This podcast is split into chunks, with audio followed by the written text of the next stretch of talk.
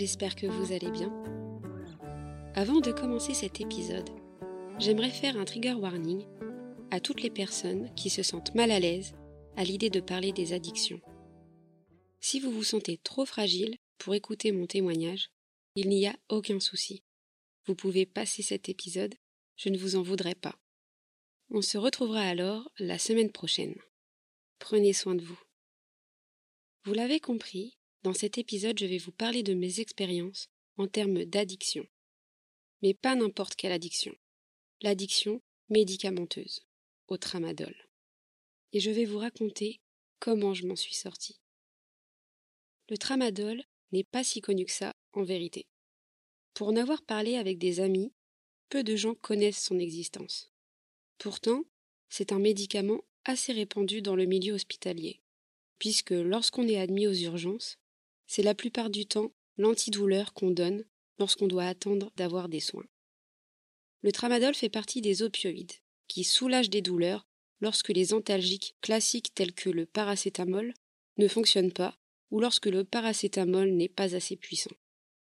Ces médicaments ne sont pas en libre service, puisque pour s'en procurer, il faut obligatoirement une prescription et un suivi médical. Je vous raconterai plus en détail par la suite comment et pourquoi j'ai consommé quotidiennement du tramadol, et ce pendant des années. C'est un sujet dont je souhaitais vous parler depuis la création de ce podcast. Selon moi, c'est un sujet qui a toute son importance, car ça peut toucher tout le monde, quel que soit le genre, quelle que soit la tranche d'âge. Toutefois, des études scientifiques montrent que les femmes seraient plus exposées à des effets d'addiction en consommant ce type de médicaments, bien plus que les hommes. Et les statistiques montrent que les personnes âgées sont les plus grands consommateurs d'opioïdes, puisqu'ils sont fortement impactés par des douleurs chroniques, et donc on leur prescrirait plus facilement ce type de médicament pour lutter contre la douleur. Pourtant, ce n'est pas sans danger.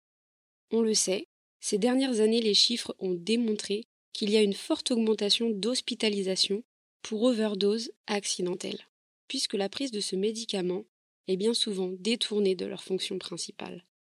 À première vue, lorsque l'on prescrit un médicament à base d'opioïdes, c'est pour une courte durée et toujours en espaçant les doses, pour justement ne pas créer cet effet d'addiction et de manque.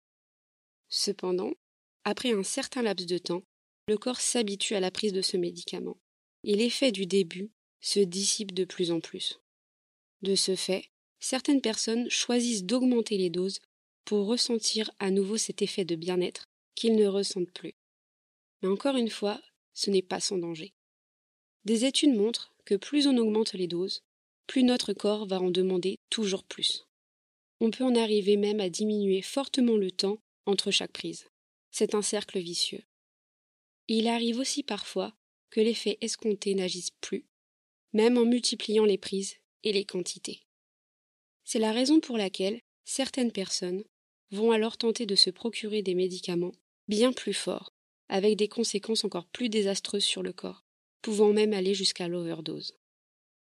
De mon côté, ça a été le tramadol, mais il existe aussi la codéine, souvent utilisée sous forme de paracétamol codéiné. La codéine fait également partie de la famille des opioïdes et elle était il y a encore quelques années en libre service dans les pharmacies. Aujourd'hui, il faut une prescription pour s'en procurer. Il y a également la morphine, qui est à base d'opium. On l'utilise principalement dans les hôpitaux.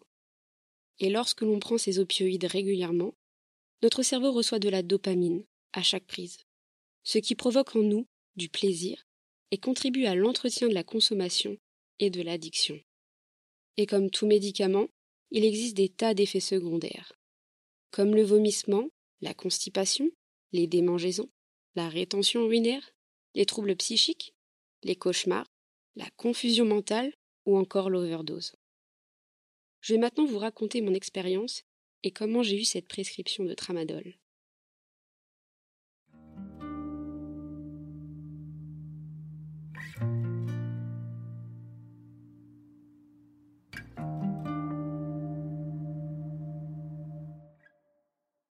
Pour commencer, il faut savoir que j'ai pendant longtemps eu de gros problèmes de dos. Ça a commencé au collège, en classe de troisième. Je pense que la génétique qu'on m'a transmise y est pour quelque chose, puisque mon père a lui aussi eu de gros problèmes de dos toute sa vie. Au collège, on avait des tas de livres à transporter. Mon sac pesait une tonne, alors que j'étais toute petite. Je savais de par ma santé fragile qu'il fallait que je fasse attention. C'est pourquoi j'ai toujours eu des cartables à roulettes, même si ça faisait très enfantin. Ça me permettait d'avoir moins de charges à porter. Mais comme tout adolescent, au bout d'un moment, tu évolues et tu n'as plus envie d'être associé à l'image d'un enfant. Donc j'ai fini par avoir un sac à dos, comme tout le monde. Et c'est en fin de troisième qu'un matin je me suis bloqué le dos, pour la toute première fois, en voulant enfiler une paire de chaussettes. Dit comme ça, ça sonne assez comique comme situation. Et pourtant, je peux vous le dire, j'en ai vraiment souffert. J'en pleurais tellement ça me faisait mal. J'étais dans l'incapacité de bouger. Il m'aura fallu beaucoup de séances chez l'ostéo pour me remettre d'aplomb. À la suite de ça, j'ai fait des examens et on a découvert que j'avais un début de scoliose. J'ai d'ailleurs eu beaucoup de remarques de la part de mes profs de sport, car j'avais pas mal de dispenses liées à mes problèmes de dos. Et comme j'en parlais dans mon épisode sur le handicap invisible, ça ne se voyait pas, donc on se permettait de remettre en question mon niveau de douleur en me faisant des remarques, tout en sachant ce que j'avais. Et c'est quelque chose qui m'a beaucoup énervé. Malheureusement, je ne pouvais pas y faire grand-chose à cet âge. Les années ont passé et j'ai fini par avoir de nouveaux problèmes de dos à l'âge adulte. Ils se sont répétés sur une année entière. Je me suis de nouveau bloqué le dos, mais cette fois-ci la douleur était bien plus intense. J'ai mis énormément de temps avant de m'en remettre, puis des mois plus tard j'ai commencé à avoir des insomnies de plus en plus régulières. C'était très gênant, puisque j'étais encore étudiante, et je loupais beaucoup de cours à cause de ça. Heureusement, on ne m'en a jamais tenu rigueur. J'ai continué de faire ma vie et de gérer ça comme je pouvais, jusqu'au moment où mon médecin a fait le rapprochement avec le syndrome des jambes sans repos. Ce qui m'empêchait de dormir, et ce qui m'empêche toujours de dormir aujourd'hui, ce sont mes jambes qui ont besoin de bouger constamment, même le soir au moment d'aller dormir. J'ai énormément de difficultés à trouver une position où je me sens bien. J'ai rarement, pour ne pas dire jamais, l'impression d'être détendue. Mes jambes sont constamment crispées. Je me réveille souvent avec des courbatures au mollet le matin. Et c'est en racontant tout ça et en remplissant un questionnaire qu'on m'a diagnostiqué comme ayant le syndrome des jambes sans repos. J'ai ensuite été consulter un neurologue qui m'a fait des tests pour savoir d'où ça venait. Et c'est là que j'ai compris qu'à cause de tous ces problèmes de dos à répétition, j'avais perdu une part de mes connexions nerveuses au niveau des jambes. Il m'a demandé de plier et de bouger les orteils. J'en étais incapable. Je m'en suis voulu de ça, car j'aurais pu le constater par moi-même. Mais non. En soi, je sais que je n'y suis pour rien, et que ce n'est pas si grave que ça de ne pas l'avoir constaté par moi-même. Mais je m'en voulais de ne pas avoir pris le temps d'écouter mon corps. À la suite de ce rendez-vous, on m'a donné une ordonnance pour traiter la douleur occasionnellement. C'est-à-dire que dès lors que je ressentais une douleur le soir, je pouvais prendre un comprimé de tramadol. Lorsque je prenais ce comprimé, j'attendais une heure ou deux pour qu'il fasse effet, le temps que mes muscles se détendent, et là je pouvais m'endormir tranquillement. J'avais vraiment cette sensation d'être apaisée. Le souci, c'est que j'avais constamment mal le soir. Au début, je le prenais qu'une seule fois par semaine. Et puis ça a été un jour sur deux. Mais passé quelques mois, mon corps s'était habitué à la dose minimale prescrite. Et j'ai commencé à ne plus faire la distinction entre la douleur et la sensation de manque. Je prenais la dose qu'on m'avait prescrite, et je n'ai jamais augmenté fortement la dose heureusement. Cependant, j'ai continué ce processus-là de prendre un tramadol avant d'aller me coucher, et donc mon corps a vite assimilé le fait que si je n'avais pas le tramadol, alors je ne pouvais pas dormir. Vous vous souvenez des insomnies dont je vous parlais tout à l'heure? Eh bien, elles ont continué, de manière récurrente. J'en faisais une tous les mois, et puis c'est par moments jusqu'à deux par semaine. J'en ai donc parlé à mon médecin, puisque les douleurs sont devenues plus fortes suite à la fatigue chronique, et c'est là qu'on m'a donné l'autorisation de prendre un deuxième comprimé quand ça n'allait vraiment pas.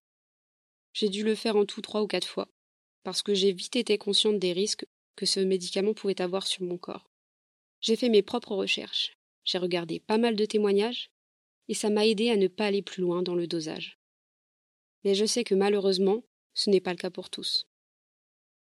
J'ai décidé d'arrêter du jour au lendemain, car je savais que un jour ou l'autre, j'allais devoir arrêter. Je savais les répercussions que ça avait et les répercussions que ça pouvait avoir davantage sur ma santé. Je savais que le moment venu, je réussirais à stopper net. J'ai mis des mois entre le moment où j'ai pris la décision d'arrêter et le moment où je l'ai vraiment fait. J'avais peur de ressentir davantage la douleur en arrêtant le tramadol. Le fait d'avoir des symptômes liés au manque ne m'inquiétait pas plus que ça. Je savais qu'en prenant ce médicament quotidiennement pendant des années, ça avait fini par changer le fonctionnement de mon corps. Et donc je savais que certaines douleurs allaient revenir et d'autres apparaître. Je savais que sans le tramadol, ça allait être difficile de les gérer ces douleurs. Mais je n'avais pas le choix.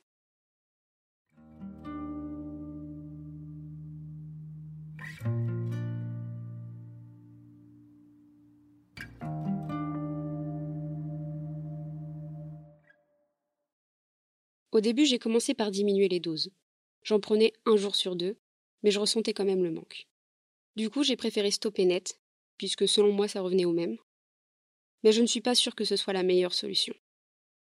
J'aurais pu essayer de trouver des médicaments de substitution, moins forts et moins dangereux, mais je ne l'ai pas fait. Je sais que je m'y suis mal prise. J'aurais dû en parler à mon médecin, qui me suit à l'hôpital, ou à mon médecin traitant, mais j'ai préféré gérer ça seule. Je savais que ça n'allait pas être simple, que j'allais galérer pendant un bon moment, mais je m'en sentais capable, alors je l'ai fait. Je sais que mon exemple n'est pas le meilleur à suivre. Et si vous êtes dans cette situation, je vous conseillerais d'aller vous adresser à votre médecin, car il existe des traitements pouvant aider au sevrage, chose que je ne savais pas au moment où j'ai pris cette décision. J'étais déterminée à arrêter le tramadol, car malgré les apparences et le fait que je ne ressentais plus la douleur après chaque prise, je savais au fond de moi que ça me faisait plus de mal que de bien. Au début, j'étais assez tranquille. J'avais un peu trop confiance, on va dire. C'est après trois jours, où arrêté ma consommation, que j'ai commencé à mal dormir, à avoir des crampes aux jambes et des sueurs abondantes la nuit. Pendant deux ans, je n'avais plus transpiré du tout, et là tout d'un coup, mon corps tout entier transpirait beaucoup. C'est ce qu'on appelle le syndrome de sevrage. Et ces réactions sont complètement normales. Ça a fini par s'estomper après quelques jours, mais ça m'avait vraiment surpris sur le moment. J'ai eu aussi quelques bouffées de chaleur. Ajouté à ça du stress, de l'anxiété et de la tristesse, en plus des insomnies. Et je pense ne pas avoir été en état de dépression, mais je n'arrivais plus à me réjouir des choses du quotidien. J'avais aussi une perte d'appétit. Je vous parle de ça alors que c'était il y a six mois. Aujourd'hui, j'ai toujours beaucoup d'anxiété. Je galère toujours pour manger. Je ne dors plus.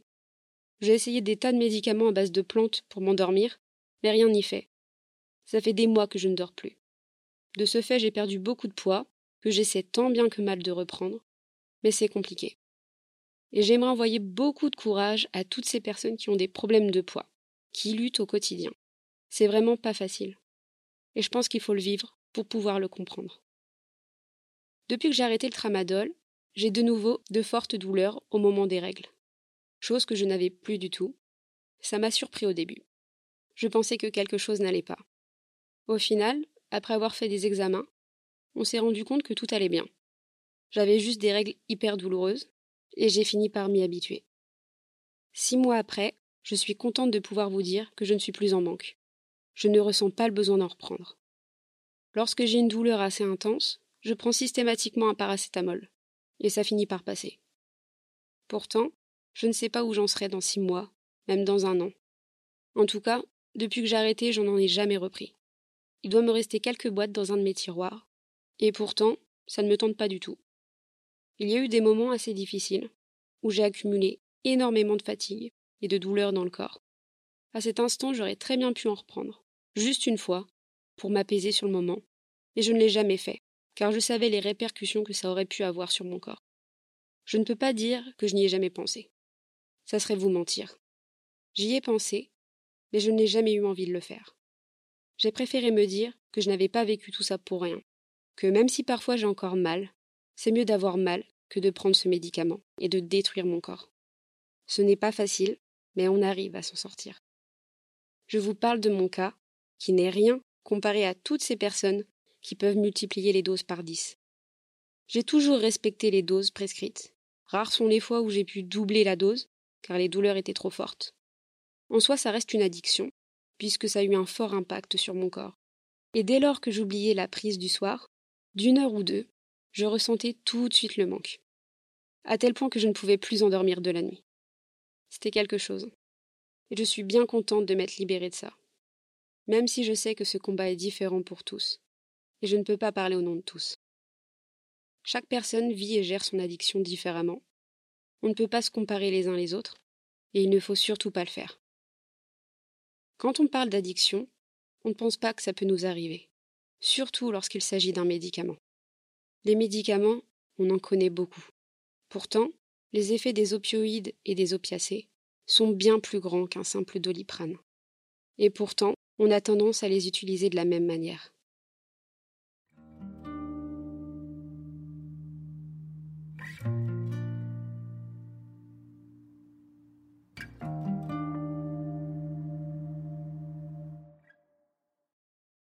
Ça me tenait à cœur de vous sensibiliser sur ce sujet.